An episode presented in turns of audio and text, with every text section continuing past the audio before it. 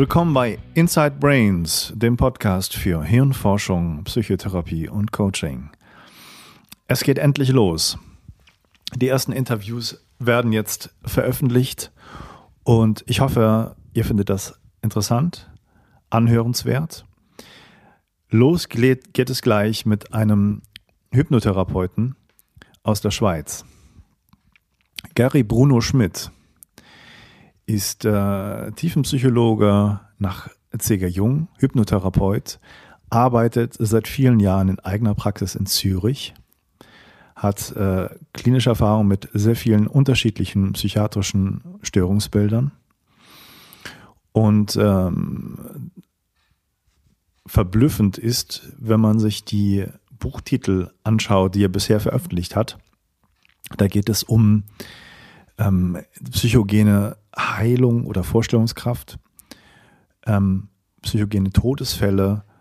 Und äh, es ist ein hochinteressantes Gespräch gewesen, das ich vor zwei Jahren auf der Konferenz Reden reicht nicht in Heidelberg mit ihm geführt habe. Ähm, wer sich für Mind-Body-Medizin interessiert, wie man körperliche Vorgänge gerade unter Krankheit oder wenn sie aus dem Gleichgewicht geraten sind, beeinflussen kann, sollte sich das hier anhören. Es gibt eine Menge zu erfahren. Ohne viel Umschweife direkt zum Gespräch. Also ich würde gerne so anfangen, dass du nochmal sagst, was so deine Grundideen sind. Ich kenne es ein bisschen, ich war auch in deinem Workshop. Ähm, aber Gary, was hast du, wie ist das entstanden bei dir vor allem? Was sind so deine Grundkonzepte und wie ist es entstanden? Ja, okay. Das hängt mit meiner Biografie zusammen, also dass ich in der Medizin angefangen habe und dann uh, Pre-Med muss man dann eine Wissenschaft studieren, so Biologie, mhm. so für den Bachelor ist Biologie, Chemie, Mathematik, irgendwas in der Richtung. Und dann bin ich von der Medizin weggegangen, so, weil ich war einfach gut in Mathe und dann habe ich dann promoviert als Physiker. Mhm.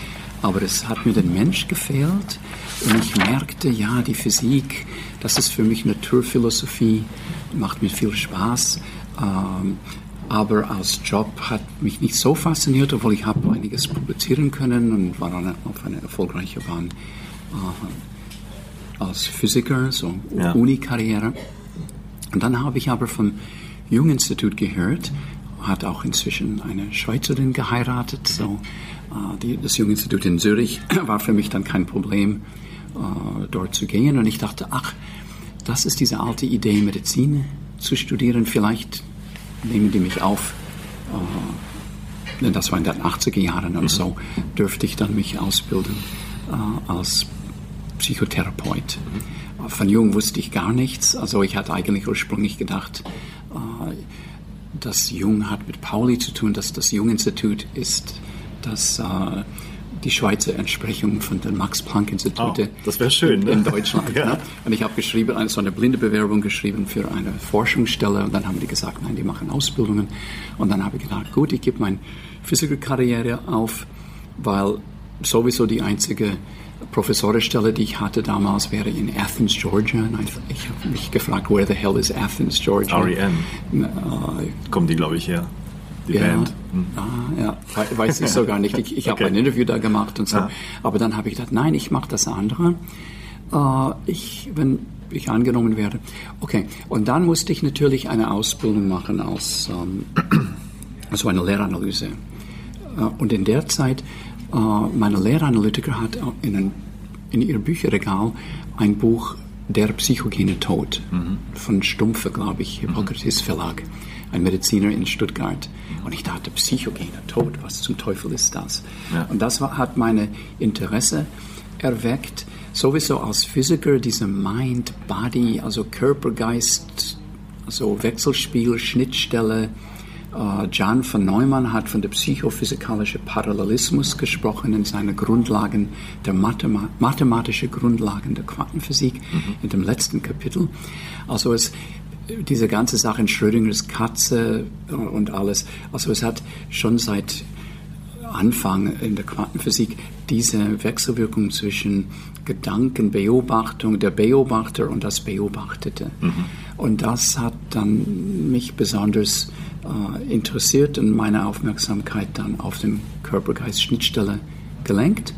Und so habe ich dann zuerst das Buch geschrieben über psychogene Tod, also Tod durch Vorstellungskraft. Mhm. Alles erstaunlicherweise aus der schulmedizinischen Literatur. Ein, mhm. ein großer Fund an, an uh, Information. Und dann äh, das Pendant, ähm, also Selbstheilung durch Vorstellungskraft. Und von dem her dann besonders so eine Tagung wie hier, Reden reicht nicht, mhm. äh, finde ich sehr wichtig. Und man sieht, dass es gibt verschiedene ähm, äh, Gesichtspunkte, also, also Perspektive, also ähm, Maya Storch mit Embodiment, das ist, was ich in meinen Workshops so erlebte Selbstsuggestion nenne. Ne? Ja. Das ist einfach eine Vorstellung. Ja. Äh, Gesundheit, so ich stelle mir Gesundheit vor, eine schöne Blume, aber was nützt mir das, wenn ich das nicht irgendwie einverleibe? Ja. Ne? Das ist sehr, sehr wichtig und äh, ich glaube, das, was Günter Schmidt gerade heute Morgen auch ein bisschen äh, gesagt hat, mhm. jetzt in dem Workshop, ja. das ist auch, dass man muss ähm, die Vorstellungen in dem Körper erleben und dann kann man eigentlich einiges bewirken. Äh, sogar Tod mhm. und Heilung. Ja. Und das ist so, also eigentlich wegen der Physik sozusagen bin ich da. Okay, interessanter Weg. Ja. Ähm, würdest du sagen, dass die Konzepte von Placebo und Nocebo letztendlich so ein übergreifender Rahmen auch bilden können für deine Ideen, die vielleicht ja. nur eine extreme Ausprägung sind ja. in beiden Richtungen? Ja, ja, ja, ja, das ist Placebo- und Nocebo-Effekt. Leider, Placebo-Effekt wird so pejorativ gesehen, so, ach, das ist nur hm. Placebo-Effekt. Ja. Aber äh, das ist eigentlich Selbstheilung durch Vorstellungskraft, ja. Placebo-Effekt. Ja. Ne? Und gar nicht so schlecht, so etwa über 30 Prozent oder so. Das ist ein, also Vorstellungskraft als Heilmittel äh, ist ziemlich stark. Ja. Ne? Und Nocebo-Effekt, ja, dass man dann durch das Noce den Nocebo-Effekt sterben kann. Also mhm. das ist ähm, wohl belegt. So, mhm. ja, ich denke, Placebo, Nocebo-Effekt, wahrscheinlich brauchte man einen Überbegriff Vorstellungseffekt oder so. Mhm. Ja, okay. Positiv und negativ. Ja. Ähm, was sind so die, die Grundprinzipien deiner therapeutischen Einstellung oder deiner Handlung? Wo, das, machst ja. du reine Hypnotherapie? Nein, also Hypnose ist eine Art Turbocharger. Also Hypnose mhm. ähm, hilft, dass die Vorstellungen besser einverleibt werden, sagen wir. Also wenn ich ins Kino gehe, das ist schon Hypnose mhm. und dann, äh, da gibt es so drei Elemente. Äh, Sympathie, also der Film sollte mir gefallen, Empathie, also ich identifiziere mit irgendwelcher Figur und dann Neugier, das ist automatisch wegen der Storyline. Mhm. Und so, wenn ich dann äh, zum Beispiel jetzt äh, in diesem Interview äh, mit dir schwinge, ich finde dich als sympathisch als Mensch, mhm. ich tue dann automatisch ein bisschen Empathie entwickeln und bin neugierig, was für Fragen bringst du, dann sind, bin ich und hoffentlich du auch irgendwie schon in einer Trance. Ja. ja. Und so, wenn ich mit Leuten arbeite, dann äh, versuche ich auf dieser Ebene schon diese äh, erlebte Selbstsuggestionsebene äh, aufzubringen über Rapport. Und dann sind es diese sechs Elemente, die findet man auch beim Klopfen, habe ich überlegt. Jetzt habe ich das nicht ganz konkret im Kopf, aber irgendwie alleine, wenn ich jetzt, sagen wir, zu Michael Bohne gehen würde, das würde mich sozusagen beruhigen. Okay, ich habe einen, einen Mensch, der sich auskennt und ich komme zu dir, mhm. du hast das gelernt, das beruhigt. Dann, wir haben gesehen in seinem Workshop gestern diese schöne äh, äh, Zusammenspiel zwischen das positive Bild und das negative Bild. Mhm. Ne? Und wenn du dich daran erinnerst, in meinem mein Workshop, ich habe gesagt, okay, Entspannung, mhm. das habe ich dann ein bisschen formalisiert mit dieser 4-6-Atmung, so über den, ja. den vagale ja. System, der Herzrhythmus, Variabilität reguliert über den Vagus mit einer besonderen Atmung. Mhm. Ähm, dann ein Bild von Gesundheit, okay, Bild von Gesundheit, das ist diese Affirmation, Positivierung. Ähm, äh, ich äh, äh, betrachte mich mit, mit Achtung und, und, ähm, und Würde. Also das, was ähm, in diesem Satz von ähm, äh, Michael und auch wenn, mhm. jetzt kommt das Negative, äh, achte ich und wertschätze ich mich. Mhm. Ja. Michael hat es ja so selber mal. Bin. So, das sind diese genau. zwei Elemente.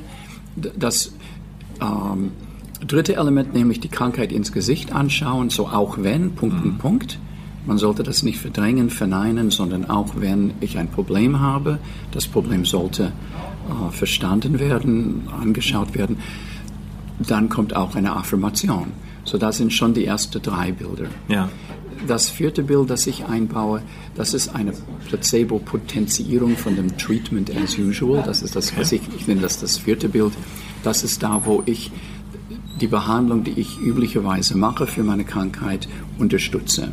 Mhm. Ich bin äh, bei dieser oder jenen Person oder ich äh, nehme diese oder jene Medikamente und ich versuche das zu unterstützen. Okay, mhm. für Michael wird die, seine Arbeit, dieses Element ist, muss nicht da sein, weil er macht nicht Körperarbeit. Ne? So, das wird nicht ja, obwohl er natürlich auch in Beziehung steht, zum Beispiel mit dem äh, Robert Baring, ne, mit dieser, der sozusagen die Darmflora untersucht. Das hat ja, er am, am, ersten Tag vorgestellt.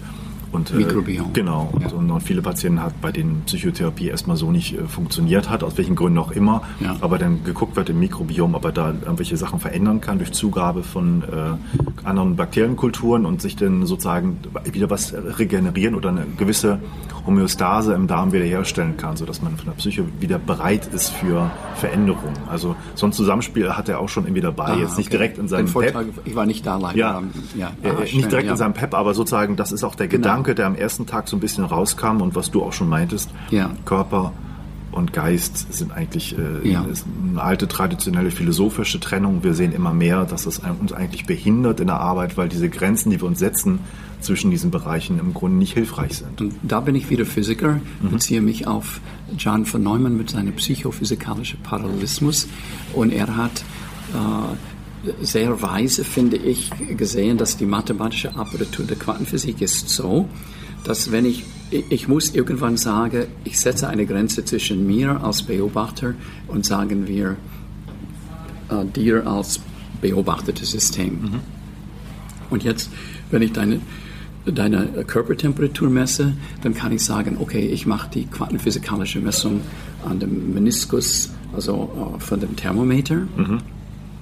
Dann ich, Subjekt, Beobachter bin diesseits von dem Meniskus und das Objekt, du, deine Körpertemperatur ist jenseits. Aber dann kommt ein, ein ähm, Optiker und der sagt, nein, nein, nein, die Messung findet an der äh, Netzhaut statt, mhm. da wo das Bild invertiert wird und registriert, so das Subjekt, also der Gary, der Beobachter, fängt an diesseits von der Netzhaut und alles Objekt ist auf die andere Seite, mhm. sodass die quantenmechanische Rechnungen sollte ich da machen. Aber dann kommt ein Neurolog und sagt, vergiss das Zeugs, das ist alles da im occipitalen Kortex, wo das registriert würde.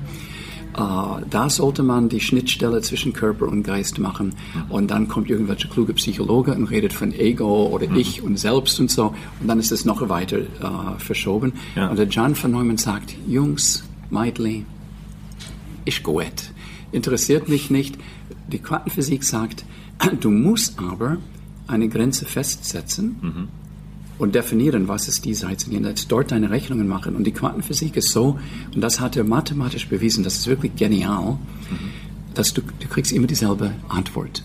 Du kriegst nicht eine andere Temperatur, ob du die Rechnungen machst an der Netzhaut oder an den Meniskus. Mhm. Das heißt, äh, in der ähm, Linguistik gibt es dieses Konzept und auch in der Mystik, und das ist äh, Zweieinigkeit. Mhm. Das ist wie eine Münze. Eine Münze hat immer Kopf und Zahl mhm. und das Ding heißt Münze. Das sind drei Dinge immer. Mhm. Aber du, du kannst dann entscheiden, wo du die Grenze setzt in der Scheibe zwischen Kopf und Zahl. Das ist ein bisschen egal. Mhm. Aber du musst es immer tun und du hast immer beides. Du hast eigentlich drei. Mhm. Und in der, in der Linguistik, äh, da sind Dinge, Konzepte wie Liebe, da kommen dann die Liebesmystiker, die haben viel daraus gemacht. Liebe, es gibt kein Konzept Liebe ohne einen Liebender und einen Geliebter. Ja. Sonst gibt es das Konzept nicht. Aber wenn ja. ich das Wort Liebender benutze, so ein Mensch, der liebt, dann muss es sowas wie Liebe geben und eine Geliebte. Mhm. Und wenn ich Geliebte sage, dann Liebe und ein Geliebter. So diese drei Dinge, nennt man eine Zweieinigkeit. Und das ist sogar kein Neologismus, das gibt es als Deutsch und auf Englisch Bi-Unity. Mhm. Die Liebesmystiker benutzen das. Uh, John von Neumann hat das implizit in seiner psychophysikalischen Parallelismus. Und ich habe gesehen, uh, dass Jung hat auch so irgendwie ein, ein um, etwas Ähnliches mit, den, mit dieser Grenze zwischen Ich und Selbst. Mhm. Und so daher, ich komme weg von dieser, das werde ich heute Nachmittag in den Workshop ein bisschen diskutieren, weg von dem Dualismus, Körper, Geist und eine Schnittstelle, mhm. sondern einfach, es gibt so, sagen wir der Mensch, aber der Mensch ist eine Zweieinigkeit von Körper und ja. Geist. Und man kann, ähm, der Psychotherapeut kann die Grenze eher hier setzen, diesseits vom Körper, der biologische Psychiater dann setzt seine mhm. Depressionsbehandlung äh, ein bisschen tiefer in den Körper rein. Äh, man muss gar nicht streiten äh, darüber. Man muss eine Grenze irgendwie setzen. Aber der Mensch ist eigentlich eine Zweieinigkeit. So dieser Begriff spielt eine Rolle. Mhm. Okay, und um das zu potenzieren, das ist das vierte Bild. Und dann das fünfte Bild, also wir haben Entspannung, wir haben Gesundheit, also das Positive, wir haben das Negative, die Krankheit, mhm. äh, wir haben dann Placebo-Potenzierung oder Mikrobiom-Förderung. Ja. Äh, dann haben wir die Selbstheilungskräfte an sich, Selbstheilungsmythos. Ja. Ne? Und da die verschiedenen Methoden, die haben ihre eigenen Mythos. Mhm. Ne? Michael hat das mit dem Klopfen und diese, man muss irgendwas machen, man, man muss irgendwas sich vorstellen. Der Mythos spielt, spielt auch so ein bisschen eine Rolle im Hintergrund, dass es Akupunkturpunkte sind ja, zum Beispiel. Ja, die Jahrtausende genau. alte Tradition ja, sind. Ja, ja, ja, mhm. das wirkt, ne, das ja. überzeugt. Ja. Oder der Mythos ist, dass ich gehe zur Mayo-Klinik und ich rede mit dem Koryphäe. Also, und, und der hat so eine große Maschine und das sollte helfen. Man braucht irgendeinen Mythos, aber ich meine das im positiven Sinn. Mhm.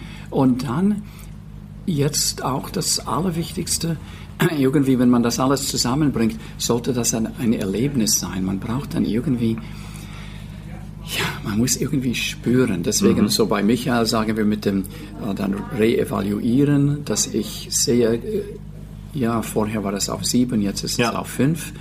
Irgendwo das körperlich verankern. Jetzt haben wir die Hypnose, dass die Hypnose kann so auch gut helfen, so eine Selbstheilungsgeschichte machen. Das mhm. ist dann eine Trance. Mhm. Und hoffentlich irgendwann erlebst du diese eingebildete, aber in, ich meine das im positiven Sinn, eingebildete Selbstheilungsprozess erlebst du irgendwo, irgendwie im Körper. Mhm. Und aber das, dafür ist die Hypnose wichtig. Okay. Ja. Wenn ich mich richtig erinnere, auch an, an diese Bilder, die du versuchst zu finden, auch mit den, ja. mit den Klienten. Ja. Ist das auch ein Prozess, der nicht einfach da ist, sondern der kann äh, lange Zeit dauern, bis ja. man die richtigen Bilder hat? Ja, das kann manchmal das Monate ist, dauern. In einem Demo für einen Workshop, dann kann man schnell was finden. Mhm. Aber auch, wenn man in der Praxis etwas schnell oder langsam findet, manchmal diese Bilder wandeln sich. Und als die Krankheit sich bessert, dann besonders das Bild der Krankheit verschwindet, dann hat man eher eine Erinnerung daran. Mhm. Man muss das Bild dann nicht mehr präsent haben, weil die Krankheit ist mehr oder weniger verschwunden. Ja. Also wenn das der Fall ist. Ja. Ich versuche gerade so ein bisschen den, den Bogen zu ziehen von den ähm, äh, Bildern, die man äh, ja. finden kann, die so imaginativ sind und der Idee, dass der Körper ja so eine große Rolle spielt und auch wo Netzwerke, verschiedene Netzwerke ja. verankert sind. Also diese also Trennung von Gehirn und irgendwelchen anderen Körperteilen würde ich überhaupt nicht machen, weil es gibt ein Nervensystem, ja. gibt ein Hormonsystem, das ist alles irgendwie miteinander vernetzt, ist ein, ja. ein Organismus, der da ist. Ähm, wo könnte man na, deiner Ansicht nach so auch eine Verbindung schlagen zwischen diesen hilfreichen Bildern, gesunden Placebo-Boosting, würde ich vielleicht auch sagen, ja. von dir, und, ja. und dieser, dieser Körperarbeit, die mit vielen ja. Therapien hier verbunden ist. Ja, die erlebte Selbstsuggestion, die äh, findet dann schon irgendwo im Organismus statt. Mhm. Und ich habe gerade jetzt im Druck bei Ganzheitsmedizin einen Artikel, wo ich die Quantenphysik dann äh, auch ernst nehme in, in diesem Bereich. Mhm. Ähm, und auch, weil ich immer wieder gefragt wurde als Quantenphysiker, es gibt so Quantenheilung, und Quantenheilung ja. ist ein Kabis eigentlich, aber doch musste ich das irgendwie anschauen. Ja. Und dann habe ich Überlegungen gemacht und ich habe folgende Hypothese, die ich glaube auch falsifizierbar äh, ist, mhm. nämlich äh, ähnlich wie wir die Synapsen im Gehirn brauchen zum Lernen. Ja? Nicht, nicht um Signale weiterzuschicken, das ist sehr ineffizient, das ist Widerstand. Mhm. Ein Computer hat keine Synapsen, man, man braucht Synapsen zum Lernen. Ja. Und ähnlich wie wir Synapsen brauchen für, zu lernen, brauchen wir die verschiedenen Verzweigungen bei den Dendriten und Nervenendungen. Da, da sind so in vivo Quantendoppelspaltexperimente, die stattfinden. Das okay. heißt, das Signal, kennst du das Quantendoppelspaltexperiment? Ja. Ne? So, ich, ich schicke dann so kleine Pakete von Energie, sagen wir Lichtphotonen, und wenn man eine physikalische Anordnung hat, die das beobachten kann, durch welche Spalt der, Phot der Photon geht, ja. dann sieht man auf die andere Seite eine Verteilung wie, wie Teilchen. Mhm. Und wenn man nicht schaut, dann hat man Interferenzen. Ja. Und es fiel mir dann plötzlich ein, ja Moment, aber da im Kopf, da gibt es alle diese, diese Verzweigungen und irgend ein Beobachter, und das ist vielleicht diese versteckte Beobachter in der Hypnose, mhm. und das geht, vermute ich, über die Astrozyten, mhm. die Gliazellen. Mhm. Da wird eine Art Beobachtung gemacht und so dann in meiner Depressionstherapie bei dir sagen wir, werden die Signale ein bisschen anders gelenkt. Mhm. Ich kann entweder das so tun und die Signale stärken in eine gewisse Richtung oder ich kann mit einem Antidepressiven ein bisschen äh, der Serotoninfluss helfen. Das ist auch ein Mythos. Äh, ob das ein, wahrscheinlich ein aktiver Placebo ist, das ja. äh, eventuell. Aber man könnte auch auf dieser Ebene ein bisschen was äh, unterstützen, dass alles ein bisschen mehr fließt. Ja. Aber man sieht, dass irgendwo der Mensch selber beeinflusst sich selber in vivo, wie diese Signale transportiert werden. Mhm. Und dann fiel mir ein, das sind wahrscheinlich Quanten. Äh, Doppelspaltexperimente, die wir in vivo machen bei diesen mhm. verschiedenen Verzweigungen. Das mhm. ist so meine Hypothese. Das, das, das findet, dort findet statt, würde ja. ich sagen. Ähm, vielleicht überall im Körper, weil wir haben auch im Bauch und überall Nerven. Ja, ja klar. Ja. Ähm, das Problem fand ich ja immer, wenn man äh, Quantenphysik als Erklärung heranzieht, dass erstens einmal die wenigsten überhaupt natürlich sich damit auskennen mhm. und dass immer eine gute Erklärung ist für etwas, was äh, eine Unschärfe ist, was nicht deterministisch ja. sein soll. Man kann dann wunderbar alles Mögliche ja, heranziehen, um das zu erklären. Ja. Und äh, ich erinnere mich an ein Buch über die Willensfreiheit, Neurophilosophie der Willensfreiheit von einem äh, Professor, den ich ganz gut kenne, mit dem kooperiere ich auch noch, der Henrik Walter. Und da gab es ein Kapitel unter anderem wo darauf Bezug genommen wird, ja, sind wir deterministisch, haben wir einen freien Willen? Und da gibt es Erklärungen, Quantenmechanik, Quantenphysik, ja, da gibt es vielleicht unschärfe. Ähm, ähm, Prozesse und deswegen sind wir immer nicht ganz determiniert und das wurde auch so abgelegt, ja, das ist alles nicht so klar und die Leute, die selber Quantenphysik betreiben, würden das auch so nicht behaupten und das ist, sind zwei Bereiche, die man versucht zusammenzubringen und von denen die wenigsten Leute eigentlich wissen, ja. was gemeint ist. Insofern finde ich das immer sehr problematisch, ja auch zu sagen, einerseits diese Quantenphysik heranzuziehen und wie du schon sagst, Quantenheilung ist dann im Grunde ja. ein Mythos, der ja. für alles stehen das kann. Ähm, und andererseits aber auch diese Hirnforschung heranzuziehen, auch als Mythos und Erklärung, die viele Leute überzeugt, dass man bestimmte Gehirnareale im Grunde vermenschlicht oder das Gehirn vermenschlicht. Das Gehirn macht ja nichts, was ein Mensch tut. Es, es aktiviert nichts, es, es, verarbeitet nichts oder was auch immer. Das ist ja sowas, was man da hineinpackt oder die Amygdala wird irgendwie, ja.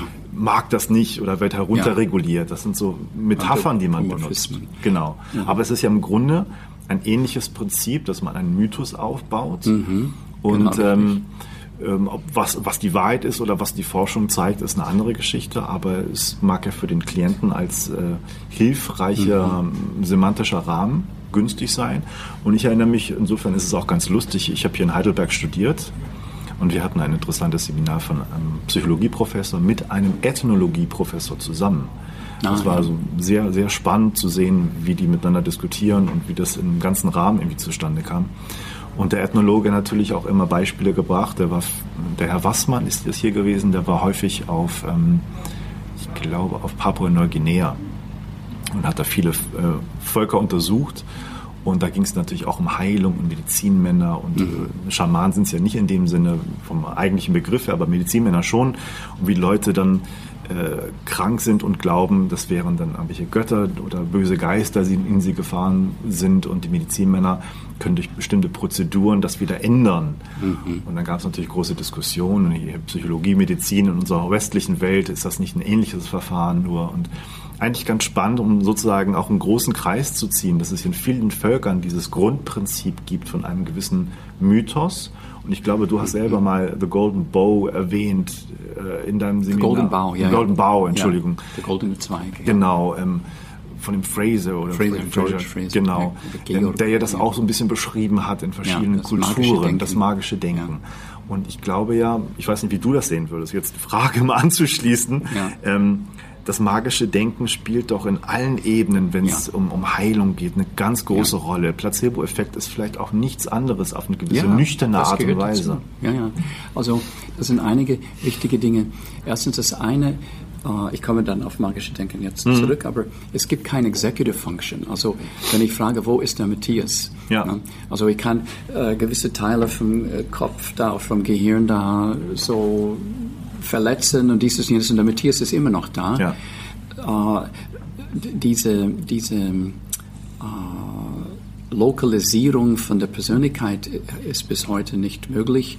Äh, auch von dem Immunsystem, also äh, ich, es gibt kein, soweit wir wissen, Executive Function, Function für das Immunsystem. Du kriegst einen, einen Schnitt am, am Finger und wahnsinnig viel dann geht los, aber irgendwie dein Organismus weiß das heilen, mhm. äh, ähnlich wie mit psychologischen Problemen. Ähm, das, ist, das sind so Konstrukte. Äh, und dann mit diesen Konstrukte bauen wir einen Mythos auf. Und natürlich die Quantenphysik ist, ist ähnlich wie, die, wie das Unbewusste für die Psychologen. Na, ich kann sagen, ja, du, ja. Äh, du beleidigst mich und du sagst, nein, ich beleidige dich. Ja, das ist unbewusst und äh, weil du grün anhast, das hast du extra angezogen, um mir zu sagen, dass ich ein Wurm bin oder ich weiß nicht was. Ja. Und das kann alles in den, ins Unbewusste hypothesi hypostasieren. Hm. Und ähnlich kann ich auch äh, mit der Quantenphysik auch mit Physiker alles in der Quantenwahrscheinlichkeitsfeld hypostasieren. Aber wenn wir die Quantenphysik nehmen, so in dem Sinn, wie ich das meine jetzt in der Hirnforschung, und verstehen, dass die Quantenwahrsch das Quantenwahrscheinlichkeitsfeld äh, keine Wirklichkeit hat. Das Quantenwahrscheinlichkeitsfeld ist nicht ein Ding, das ist kein physikalisches Feld. Da, da geht es schief. Da, mhm. Alsbald man das Feld als Realität nimmt, dann hat man diese multiple Worlds und und alle diese, diese Humbug, womit man dann, okay, ein bisschen Kasse machen kann. Ja.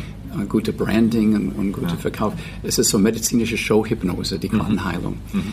Uh, und ähm, so da hast du recht, man kann, aber man findet das häufig, man hat eine Geisterwelt, man hat das Unbewusste, man hat das Quantenwahrscheinlichkeitsfeld, man kann alles da hinein projizieren und so kann man dann Vorteil nehmen von diesem magischen Denken. Mhm. Und äh, ich denke, dass das magische Denken, ja, das ist eine Art Hypnose. Wir denken da auf einer Ebene, die, ähm, die wirklich wirkt. Und in dem Workshop, normalerweise bringe ich das ja, äh, habe, äh, hättest du ein Problem äh, zu sagen, ich habe 10 Millionen Franken, ja. würde heute überwiesen. Und die meisten Leute sagen, nein, kein Problem. Und dann denke ich, dann sage ich, ja, und, und morgen, wenn du aufstehst, denkst du, dass wirklich das Geld da ist? Nein. Hm. Na gut, dann denke einfach, sage einfach laut, ich habe, äh, es entstehen zehn äh, Krebsmetastasen in meinem Körper heute Abend. Ja. Hast du Angst, dass du morgen vielleicht aufwachst und etwas da ist? Denn ja, die ja. Leute haben Hemmungen. Ne? Ja. Und das ist interessant. Warum? Das ist Unsinn. Und mit, mit diesem Mythos, äh, ich habe mal hier in Heidelberg so einen Vortrag gehalten. Ich bringe das manchmal kurz in den Workshop. Mein Freund Matthias. Und Matthias hat ein Problem, der musste immer seine Nase kratzen. Mhm. Habe ich das gebracht bei euch? Ich erinnere mich ja. nicht genau, vielleicht. Matthias ja? muss immer, mhm. wenn er in einer Gruppe ist zusammen, der muss immer seine Nase kratzen. Das ist ihm sehr peinlich, so der ging zu einem Freudianer. Mhm. Und der Freudianer hat gesagt, oh, oh, das ist ganz, ganz schlimm, das Problem. Guck mal, Nase, das ist so etwas Längliches, Kurzes, so wie ein Penis. Ja. Das deutet auf eine schwerwiegende Störung in ihrer frühkindlichen Sexualentwicklung. Und der Matthias hat dann eine Porsche in, in uh, Geld ausgegeben uh, für den Freudsche Analyse, aber es hat nichts gebracht. Mhm. Und dann ging er zu einem Adlerianer. Der, der, Freudianer, der findet alles aus, aus der Vergangenheit als Ursache. Die Adlerianer, die sehen die Probleme nicht kausal, sondern teleologisch in der Zukunft. Und der Adlerianer hat gesagt, oh, oh, das ist ganz, ganz, ganz schlimm. Das ist ein schwerwiegender Minderwertigkeitskomplex. Immer ich, ich, ich. Hallo, ich bin hier. Nicht ja. der, der, der vorträgt, sondern ich, Matthias. So, Matthias hat wieder eine Porsche in Geld ausgegeben bei den Adlerianern, hat auch nichts gebracht. Dann ging er zu einem Jungianer. Und der Jungianer hat gesagt, ah, der Nase. Ah, Nase. Guck mal diese Statuen. Das ist eine Konstellation von der Nase-Archetyp. Als die Türken nach Griechenland gegangen sind, was haben die gemacht? Nase ab für alle Statuen. Jetzt müssen wir ihre Träume anschauen. Und da war wieder eine Porsche in Geld weg bei den äh, äh, Jungianer. Ja. Und dann hat Matthias der hat so BBC geschaut, so Dokufilm über einen Heiler mhm. in, auf den Philippinen und der kann Rosen wegoperieren aus dem Bauch. Ne? Und Matthias hat gesagt, ja, okay, das ist aber was, Neurose wegoperieren. Vielleicht geht das, der hat von Mikrobiom gehört und so Zeugs und Bakterien, der geht in die Philippinen. Dann ging er da und der Kerl hat gekantiert und er musste, der Matthias musste sich nackt machen und auf einer Bahre da liegen und dieser Mann hat so herumhantiert mit Rassel und, und Rauch überall und dann hat er in seinen Bauch gegriffen und dann irgendwelche grusiges, blutiges Zeugs ausgenommen und dann auch in seinen Mund hat er Blut und alles auf den Boden gespuckt und dann alles wieder geheilt, kein Naht. Und das hatte Matthias geheilt. Er musste nicht mehr die Nase kratzen. Und das ging bis vor etwa, das ging acht Jahre lang. Und dann habe ich den Matthias bei einem Kongress letzte Woche wieder gesehen und er kratzte die Nase. Ich habe hey Matthias, was ist passiert? Ich dachte, das haben die aus wegoperiert. Mhm. Und er sagt, nein, ich habe dann einen, einen anderen BBC-Bericht gesehen und da wurde diesen Zauberer weggenommen in Handschalen. Das war ein Zaubertrick. ja. Jetzt kratzt er wieder die Nase. Das heißt, viele dieser Schulen, ich glaube, die haben kein Wahrheitsgehalt. Mhm. Das sind wie Sprachen. Du kannst nicht sagen, Englisch ist wahrer als Deutsch. Aber ich kann sagen auf Englisch, I scratch my nose oder auf Deutsch, ich kratze die Nase. Ja. Und diese verschiedenen Schulen, egal was du hast, man kann es beschreiben. Man kriegt, man bekommt eine zwingende Narrative mhm. für das Problem. Und wenn das dir packt, wenn du denkst, ja, das hat etwas mit meiner Sexualität oder meinem Minderwertigkeitskomplex oder meine Träume, dann kann diese verschiedenen Therapeuten dir helfen. Ja. Aber das ist ein Blackbox letztendlich und es ist auf dieser magischen Ebene, finde ich, dass wo die Heilung eigentlich stattfindet. Ja. So, das ist so ein bisschen meine ja, Auffassung von mhm. dem Ganzen. Lass uns mal äh, in die Zukunft gucken, nach dem Kongress. Ja wenn sozusagen vieles hier vorgestellt wurde und, und das irgendwie weitergeht. Äh, ich fand gestern, ähm, der Herr äh, Günther Schiepeck hat einen interessanten ja. Vortrag gehalten, Psychotherapieforscher, der ja diesen nochmal ja. den Dodo-Bird-Verdikt äh, äh, vorgestellt hat und gesagt, die etablierten The Therapieverfahren sind immer noch nach allen Forschungen, die er gemacht hat, in dem Ruf, dass die Wirkungsweise der eigentlichen Therapie ein kleiner Bereich ist und alles andere gute Beziehung zum Therapeuten großes, äh, großer ja. Wirkungsfaktor ist. Aber was man hinterher macht, ist im Grunde völlig wurscht. Es kommt nur, und er ist ja auch so ein Systemtheoretiker an, bestimmte natürlich vorkommende Fluktuationen zu erkennen. Und dann kann man sozusagen eine Intervention machen, egal was. Und Michael hat ihn gefragt, haben Sie denn die, auch die energetischen äh, Verfahren auch mit untersucht? Hat er gesagt, nee, hat er nicht gemacht. Also wir haben, wir haben noch eine gewisse Hoffnung, dass es vielleicht auch noch eine gewisse Wirkungsweise gibt von den Verfahren auf irgendeine Art und Weise, wenn man den Körper mit einbezieht. Aber was, was, ähm, also würdest du die Forderung unterstützen, dass es nicht nur reicht, einfach Therapien zu machen und zu entwickeln, sondern auch äh, wissenschaftlich zu untersuchen, was die Umstände der Wirkungsweisen sind und ob sie überhaupt wirken? Äh, eigentlich, ich, ich glaube, die Wahrheit liegt beim Patient. Wenn der Patient sagt, es geht ihm besser, das ist für mich genug. Mhm. Ähm, man kann schon diese Prozesse beobachten und der Mensch findet sich vielleicht irgendwann auf eine Traktor, aber der, also das heißt, man findet dann Langzeitkorrelationen und eine Struktur in den Daten äh, mit, ohne eine Therapie. Aber alsbald etwas äh, merkwürdig passiert, ein Anruf von der Mutter, Onkel Oscar stirbt und, und vererbt ihm viel Geld oder irgendetwas, dann kommt man auf einem anderen äh, psychoneurologischer Attraktor. Mhm. Und es ist ähnlich wie in der Finanzanalyse. Da gab es viel Hoffnung, man könnte die Chaos-Theorie anwenden in der Finanzanalyse, um Vorhersagen genau. zu machen. Ja. Und man kann mit 85% Güte Vorhersagen machen in chaotische Systeme, die scheinbar äh, stochastisch sind, das heißt zufällig, mhm. wo doch Langzeitkorrelationen und Strukturen gefunden werden. Das sind die sogenannten Attraktor. Und man braucht etwa vier, mindestens 400, am besten 4000 und mehr Punkte, um das mathematisch zu identifizieren und mhm. dann daraus eine Prognose zu machen. Mhm. Aber als bald irgendwas passiert, ähm, Krieg in Syrien oder irgendein ein, ein Politiker wird, äh, äh gibt es ein Attentat oder so, dann ist das alles weg. Ja. Und in der Finanzwelt 400 Punkte, das wäre 400 Tage. Mhm. Da ändert so viel innerhalb einer kurzen Zeit, dass das deswegen bis heute hat niemand großes Geld gemacht mit dem äh, Chaos-Analysen. Mhm. Und ich denke, es ist sehr interessant zu sehen, dass der Mensch also äh, Langzeitkorrelationen hat und dass man gewisse ähm, äh, Phasenübergänge äh, identifizieren kann. Mhm. Aber ähm, ich denke, die, die, ja, es geht letztendlich mehr oder weniger darum, dass gewisse Therapeuten mehr Erfolg haben als andere, egal was für eine Methode die anwenden. Ja. Egal was. Mhm. Die wir, diese unspezifischen Wirkfaktoren, die können ihr, die haben ein gutes Branding. Mhm. Ich meine das aber nicht zynisch eigentlich, mhm. oder nur halb zynisch. Gute Medizinmänner. Ja, gute Medizinmänner, gute, sagen wir, gute medizinische Show-Hypnose. Mhm nicht wie die Quantenheiler, äh, aber äh, irgendwie ein bisschen seriöser, dass es nicht ein, eine Sekte ist, dass es nicht einfach Geld aus der Tasche von den Leuten äh, mm. holt. Aber ähm, ich denke, dass letztendlich, also wie es gibt so Sprüche vielleicht von Sokrates sogar, also der Mensch ist der Heiler und, und ähm, ja. Irgendwie, ja, wenn ein Therapeut, egal von welcher Schule, welche Methode Erfolg hat, dann spricht das sich herum und dann geht das weiter. Und genau, was er da tut, ist eigentlich, finde ich, irrelevant. Ja? Aus meiner Sicht, vielleicht bin ich auch ein bisschen so mit Tunnel Vision wegen meiner zwei Bücher, dann denke ich, diese sechs Elemente sind dabei und dann mhm. ist es ein bisschen egal, wie man die packagt. Okay. Und dann ist, hat man Erfolg und das ist super. Ja. Man sollte Leute das gönnen. Mhm. Ja.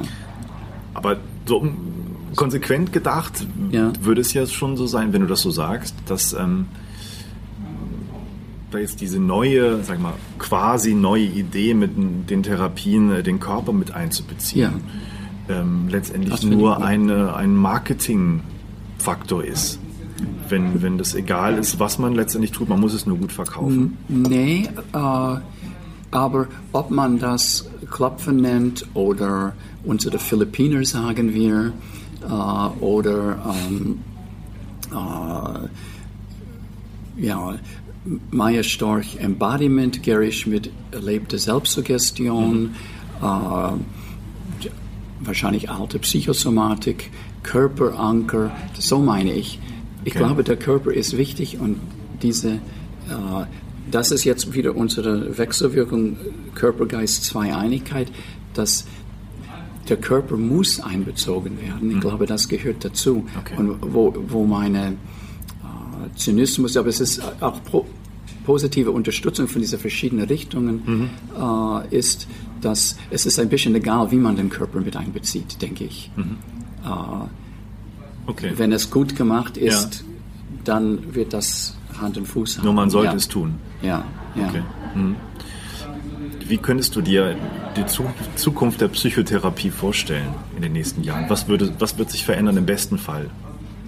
Ja, ich glaube, wir sind auf dem richtigen Weg, nämlich wir, wir kommen ein bisschen weg von dieser alter Streit zwischen Freud, Adler, Jung und bla bla bla. Und, und ähm, ah ja, ich weiß, dass ich am Junginstitut war.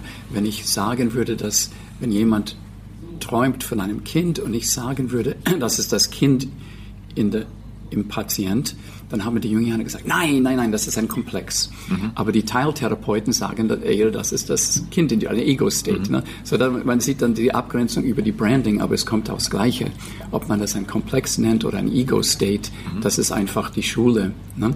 Okay. So, Uh, wir, wir, kommen weg jetzt von dieser Streite. Ne? Wir, wir, sehen ein bisschen mehr so Synergie, sagen wir im Sinne von, von Günter Schiepeck, mhm. uh, synergetische. Jetzt der Körper auch, es ist nicht mehr, ähm, soll ich ein Antidepressiven nehmen, sollte ich eine Psychotherapie machen, sondern man kann sagen, ja, beides, why not? Und dann, wenn es einem gut geht, kann man weniger Antidepressiven nehmen. Und ob ein Antidepressiven nur eine aktive Placebo ist oder doch etwas bringt. Mhm. Ähm, ja, das, das, sind auch Mythen. Es gibt ein Noradrenalin-Modell, Serotonin-Modell, es gibt auch über Lichttherapie, wo man biologisch einwirkt. Äh, man muss äh, nicht da streiten. Und jetzt, also mein Anliegen ist auch ein bisschen das von John von Neumann, auch weg überhaupt von Körper-Geist-Dualität, ähm, sondern und auch Polarität, sondern mehr diese Zweieinigkeit. Mhm. Das, es ist ein bisschen egal, wo ich definiere, wo ich anfange und ich ende. Wenn ich diese Grenze weitersetze, dann mache ich mehr Systemtherapie. Wenn ich diese Grenze ganz nach innen mache, mache ich biologische Psychiatrie. Aber dass man sieht, man muss nicht so darüber kämpfen, was ist die Wahrheit. Mhm. Es, ich glaube, die Wahrheit ist mehr diese Zweieinigkeit, ehrlich mhm. gesagt. Und man kann dann, aber man muss eine Grenze setzen und man muss in diese Begriffe, so Körper, Geist benutzen. Mhm. Aber es ist, es ist keine absolute Wahrheit. Ja. Und ich glaube, das ist die Zukunft, dass man mehr Synergie bringt zwischen Körper, Geist, Forschung. Auch weil wir wissen, wenn du eine Pille gerne nimmst und du glaubst, es hilft, das hilft dir mehr. Ja, aber wir so, wissen ja auch, das ist die Zukunft, glaube ich. Ja, ja, wir wissen ja auch, dass äh, selbst wenn man den Leuten sagt, das ist eine Placebo-Pille und ja, dass das trotzdem dann, wirkt. Ja, ja, ja, Ich glaube, das ist die Zukunft irgendwie. Ja. Ähm, ich versuche noch ein bisschen das ein bisschen umzudrehen und ein bisschen okay. kritisch zu fragen. Ähm, mhm. das ist ein positives, gutes Bild, aber wir leben ja auch in einer sehr ökonomisch orientierten Welt. Mhm.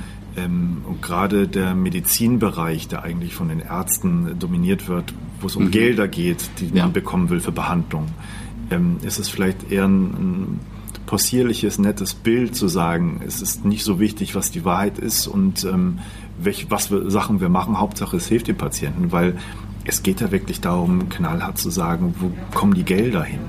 Oder? Ja. Ja. Also das ist ein Faktor, den man, genau. wie, wie kriegen wir das hin? Ich meine, die, die Ärzte oder Mediziner, die sind noch nicht so weit, auch im, im Gespräch Arzt-Patient zu merken, was Worte bewirken, was Nocebo, Placebo-Effekte für eine große Komponente ja, sind in der Behandlung. Ja, es wird immer mehr bekannt und äh, es gibt viele Leute auch von ärztlicher Seite, die das immer propagieren, aber das ist ein kleiner Teil, der überhaupt das mitbekommt. Und in der normalen Krankenhauswelt, wo es Finanzdruck gibt, äh, Fachkräftemangel, Ärztemangel, die Leute unter Druck sind, viel arbeiten müssen und viel schaffen in kurzer Zeit, bleibt gar kein Raum, dass sich das entwickeln kann in Zukunft. Ja, ja. Also das natürlich, also das, was ich vorhin angesprochen habe, äh, allein in der Psychologie, dann gab es das Problem, äh, ob ich mit Komplexe arbeite oder mit Ego-States. So, so ich als jungscher Psychotherapeut will sagen, ja, Ego-State-Therapie, das ist alles Humbug, das hat nichts mit der Wahrheit zu tun, das ist eher komplexe. Mhm. Kommt zu mir als Patient.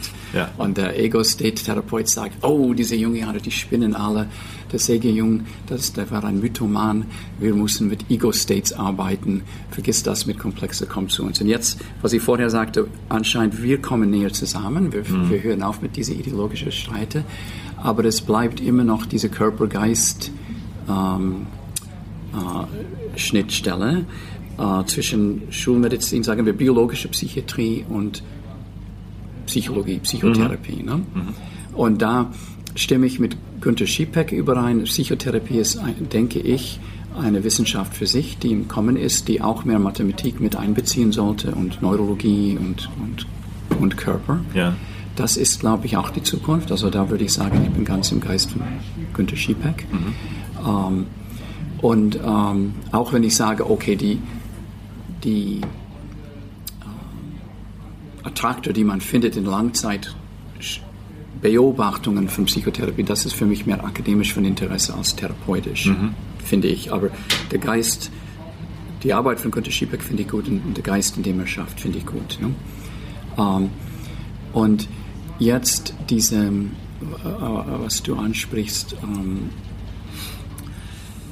natürlich, wenn ich, wenn mein Bein gebrochen ist, dann äh, ist es hilfreich, einen Gips zu bekommen. Und, und ich kann mir, mir vorstellen, wie ich will, mein Bein ähm, renkt sich zusammen. Das, das hilft nicht. Also der, der, der Orthopäd muss vielleicht etwas da flicken, das stimmt. Mhm. Aber was die Schulmedizin vergisst, ist, dass die Selbstheilungskräfte, die da stattfinden und wie schnell ich heile, wie, wie, mit wie wenig äh, Komplikation ich ausheile, wie erfolgreich ich ausheile, ob Komplikationen entstehen, das hat sehr viel mit dem ja. Geist zu tun. Ja. Und das ignorieren die total.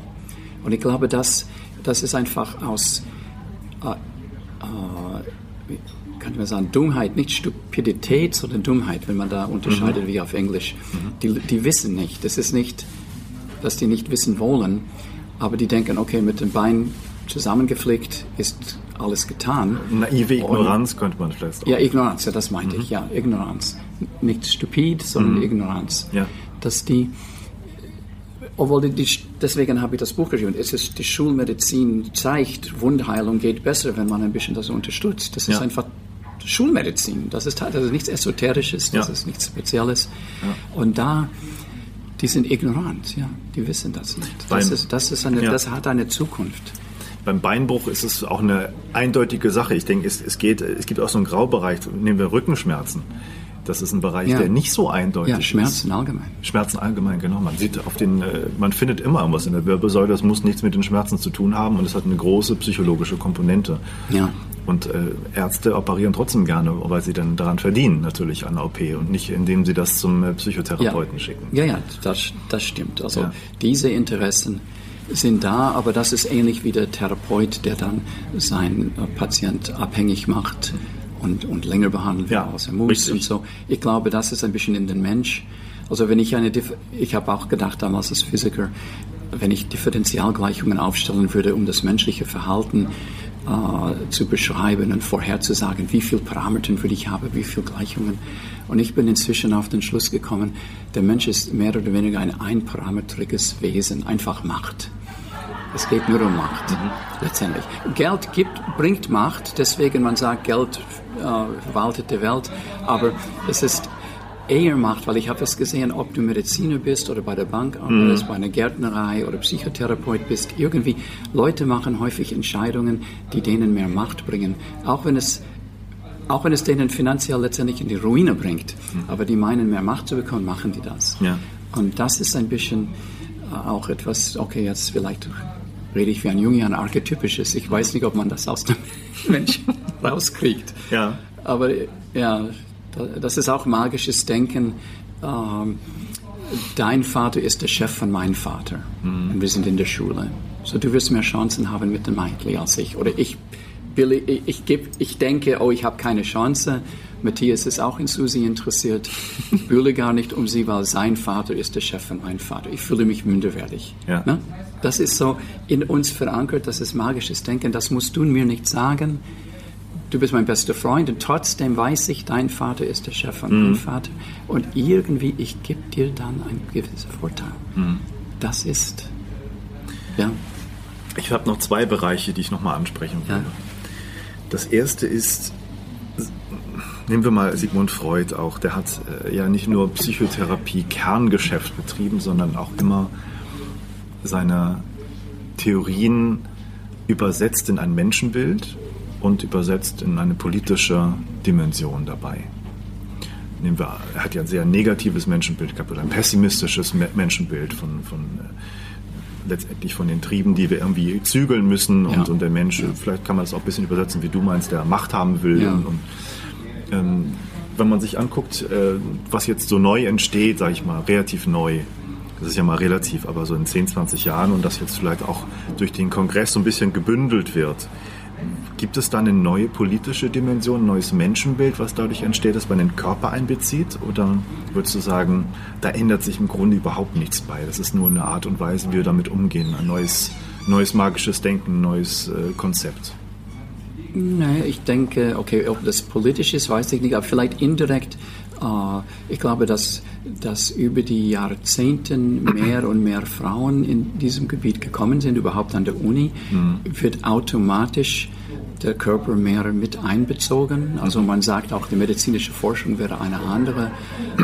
Äh, eventuell Viagra wäre nicht so entdeckt worden, wenn, wenn Männer, wenn Frauen mehr das Sagen gehabt hätte als, als äh, Männer okay. äh, in, der, in der medizinischen Forschung. So das ist so irgendwie soziopolitisch, äh, genderbezogen. Vielleicht hat, hat das okay. etwas eine, eine ähm, ja, mehr das Weibliche kommt rein mhm. über den Körper.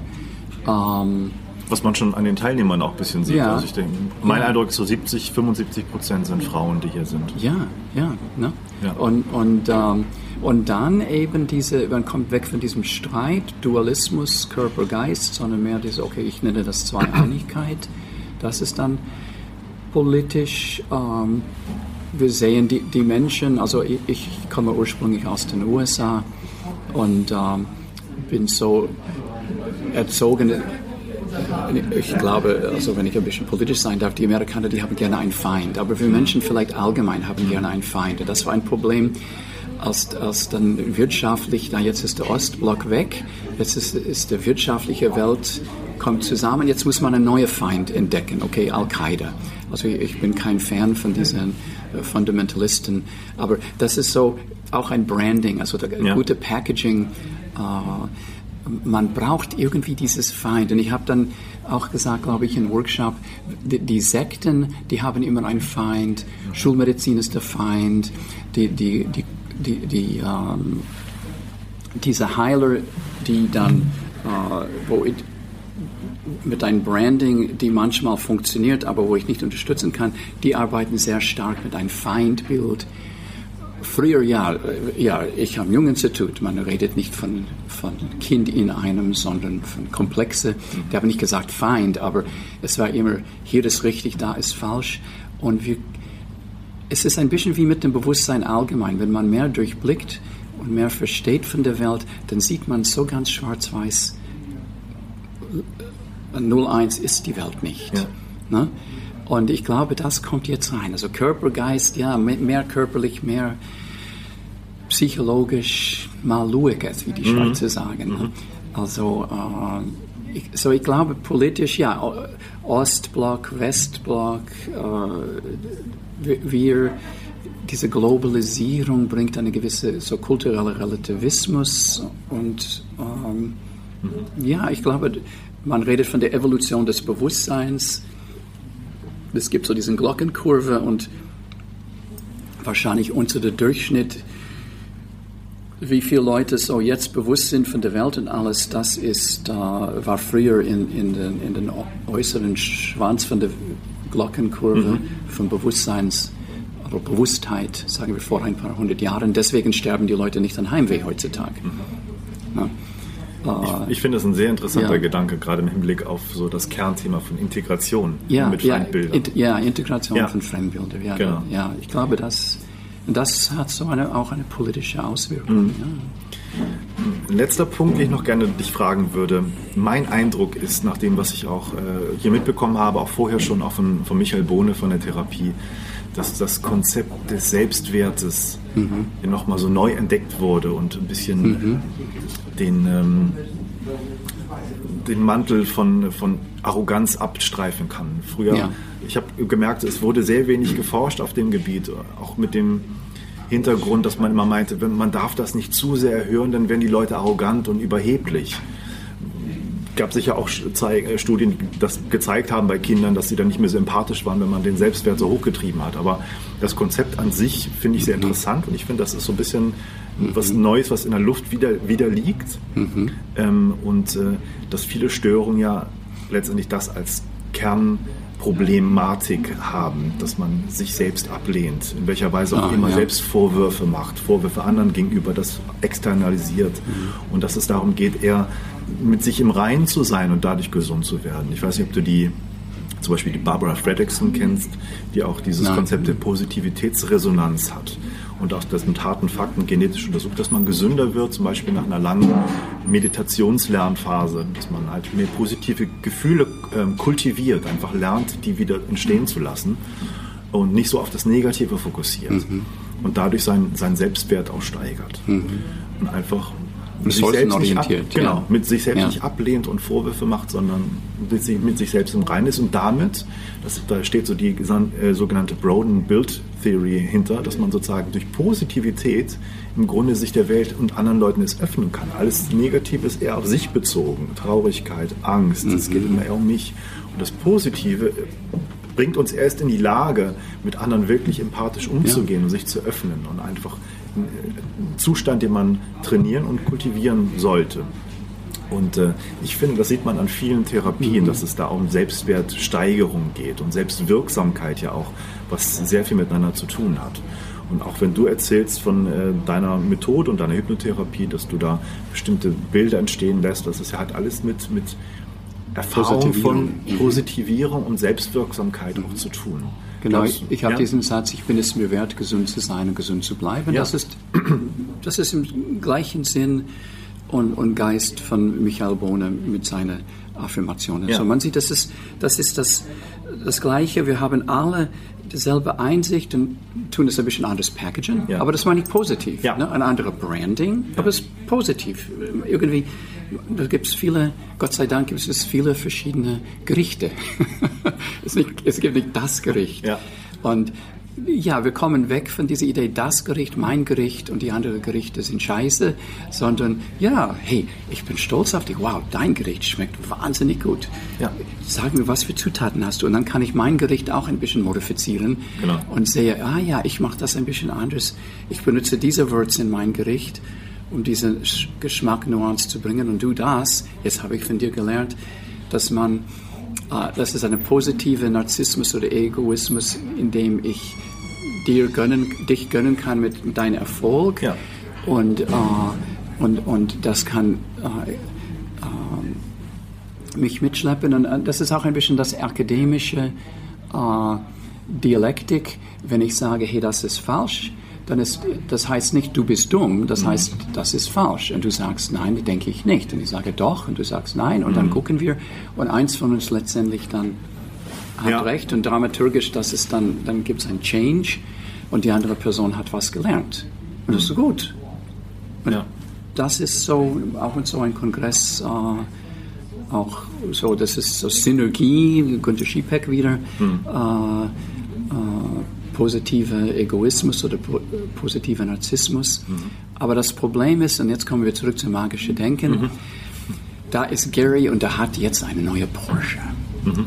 Und der fährt sein neue Porsche hier äh, so äh, den Rhein entlang und dann äh kommt er zurück in der Garage und sieht, dass die, der Matthias ein Ferrari gekauft hat. ja, genau. Und jetzt will ich meine, mein Porsche der Porsche ist nicht mehr so viel wert. Ja, ja. Ne? ja. Und das ist so, da gibt viele Studien in diese Richtung, so ja. mit Happiness. Und das ist eigentlich ja. idiotisch, aber man muss das akzeptieren. Und jetzt muss ich sagen, wow, Matthias, ich gönne dir deine Ferrari. Ich weiß nicht, wie du das gemacht hast, äh, weil das kommt auch so drin. Wie kann er das? Er hat dieselbe Stelle wie ich, er ist auch Magaziner wie ich in Siemens und, und mhm. jetzt hat er eine Porsche oder eine Ferrari und ich kann nur ein Porsche und wahrscheinlich ist das Schwarzgeld. Nein, nichts da. Ich muss sagen, Matthias, good for you, toll, gib mir auch mal ein, fahr auch mit mir mal. Eine Runde. Ja. Äh, und nur dann kann ich vielleicht auch irgendwann meine Porsche upgraden zu einem Ferrari, wenn ich will. Ja. Aber oder du merkst vielleicht, dass der Ferrari doch nicht so toll ist, wie ja, du denkst. Ja, ja, eben. genau, genau. Ja, einfach immer noch meine Porsche genießen und dir das gönnen und nicht gleich in diese in diese Neid kommen und so. Ja, ne? genau. Und das ist auch ein bisschen vielleicht, wenn wir sagen, vorher die Mediziner und Psychologen oder Psychotherapeuten, da ist auch ein Neidfaktor. Das ist ein bisschen unter der Ferrari und Porsche. Und wenn, wenn, wenn die Mediziner ein Medikament hätten, die, die dann was gut tut und ich brauche nicht so viel Therapie, dann irgendwie man sagt, das kann nicht sein. Und ja. auch umgekehrt, wenn man sagt, ja, okay, aber zum Beispiel ein Freund von mir, ich kenne den, äh, Felix Hasler, der hat das Kenn Buch ich. geschrieben, mhm. ähm, äh, Neuromythologie, ja. und der zeigt dann, wie die Antidepressiven, ja, man, man weiß nicht so ganz, ob das nicht ein positiver oder wie es aktiver Placebo ist. Ja. Ähm, und dann es gibt diese, dann kommen wir dann zu unserer Macht zurück. Ne? Es gibt Neid und dann, dann diese, wer, wer kontrolliert den Markt? Genau. Mhm. Und da sind wir am alten Thema wieder, ne? mein, mein einparametriger ja. Mensch. genau, ja, ja, ich, ich glaube ja auch so ein bisschen, ich, hab ja, ich arbeite immer noch im Krankenhaus in einer großen, großen medizinischen Klinik und ja. war vorher in der Abteilung äh, und, und kenne medizinische Chefärzte sehr gut. Die sind halt von einem gewissen Habitus geprägt, der von oben herab und alles, was nicht in das Konzept passt, wird auch nicht anerkannt, prinzipiell nicht. Ja. Und ich denke, das ist äh, schwierig, da diese, diese Offenheit mit bestimmten Bereichen herzustellen, die natürlich auch finanzielle Ressourcen nicht abgeben wollen. Aus Prinzip auch nicht.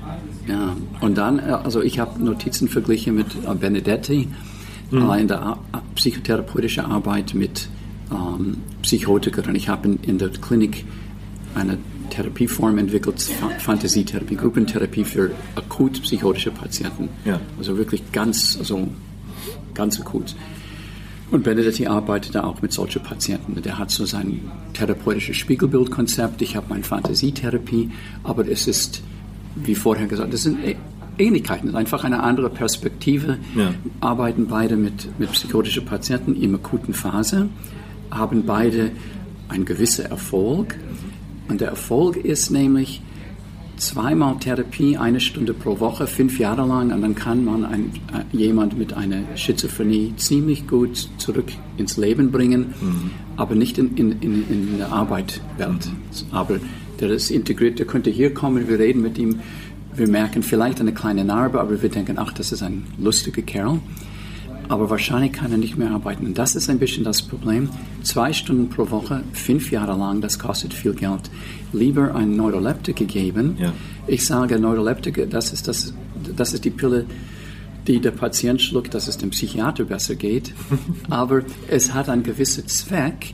Es geht dem Psychiater besser, weil der Patient ist nicht mehr so wild, aber es geht dann dem Patient irgendwo dann auch besser, wenn er nicht dann an die Wand gekettet werden muss. Ja weil man ihn sowieso nicht zurückkriegt in der Arbeitswelt eventuell mhm. oder nur ein Drittel vielleicht von denen, lohnt es sich nicht wirtschaftlich gesehen. Dagegen jemand mit einem Herzinfarkt, das kann ich dann äh, reparieren, mache ein Stent da irgendwie da rein mhm. und dann kann er wieder arbeiten. Mhm. Und so es gibt diese wirtschaftlichen Faktoren, die sehr real sind und konkret und dass es sich nicht so lohnt, die psychotherapeutische Arbeit, sagen wir. Oder gehen wir zurück zu meinem gebrochenen Bein ähm, nachdem der Orthopäd das Bein zusammengeklebt hat, äh, kann es ein bisschen egal sein, ob der Mensch psychologische Arbeit macht oder nicht für die Heilung, die findet sowieso statt. Mhm. Und dann kommen wir zu unserer Bewusstseinsevolution, nämlich, ich glaube, Selbstheilung durch Forschungskraft oder überhaupt, was wir hier machen, diese Wechselwirkung zwischen Körper und Geist, das ist eine Neuentwicklung für die Menschheit. Früher waren wir alle Dinosaurienfutter, starben sowieso im Alter von, von 40 mehr oder weniger, mhm. wurden gefressen. So, die, die, da irgendwo im Busch sitzen und Om machen, das würde, also es käme dann ein, ein Tiger und würde uns fressen. Wir, wir haben erst jetzt diesen Luxus, diese, das Privileg, die Chance, uns selbst zu haben. Wir leben viel länger. Das ist alles etwas für die Zukunft. Ja. Ich denke, das ist sehr, sehr wichtig. Und es ist kein, kein Wunder, dass das erst jetzt aufkommt. Vorher, wir könnten das delegieren zu den Schamanen. Der rasselt, hat einen Mythos von Dämonen und so, und entweder hilft das oder hilft das nicht. Dann kommt die Schulmedizin, das hat schon eine gute Wirkung. Aber ähm, was nützt es mir, mein Bein zu flicken, wenn ich immer wieder mein Bein breche? Das ja. ist dann der psychologische Aspekt. Ja. Und wenn ich dann Komplikationen habe und ich werde leben bis 80 oder 100, dann ist es sehr wichtig, dass das Bein richtig ähm, äh, zusammenkommt Zusammen. und und und. Ne? Mhm. Und deswegen zu deiner Frage, okay, das ist das, sagen wir, das politische Ebene von dieser Arbeit, denke ich, die ja. zukunftsorientierte Ebene. Ja.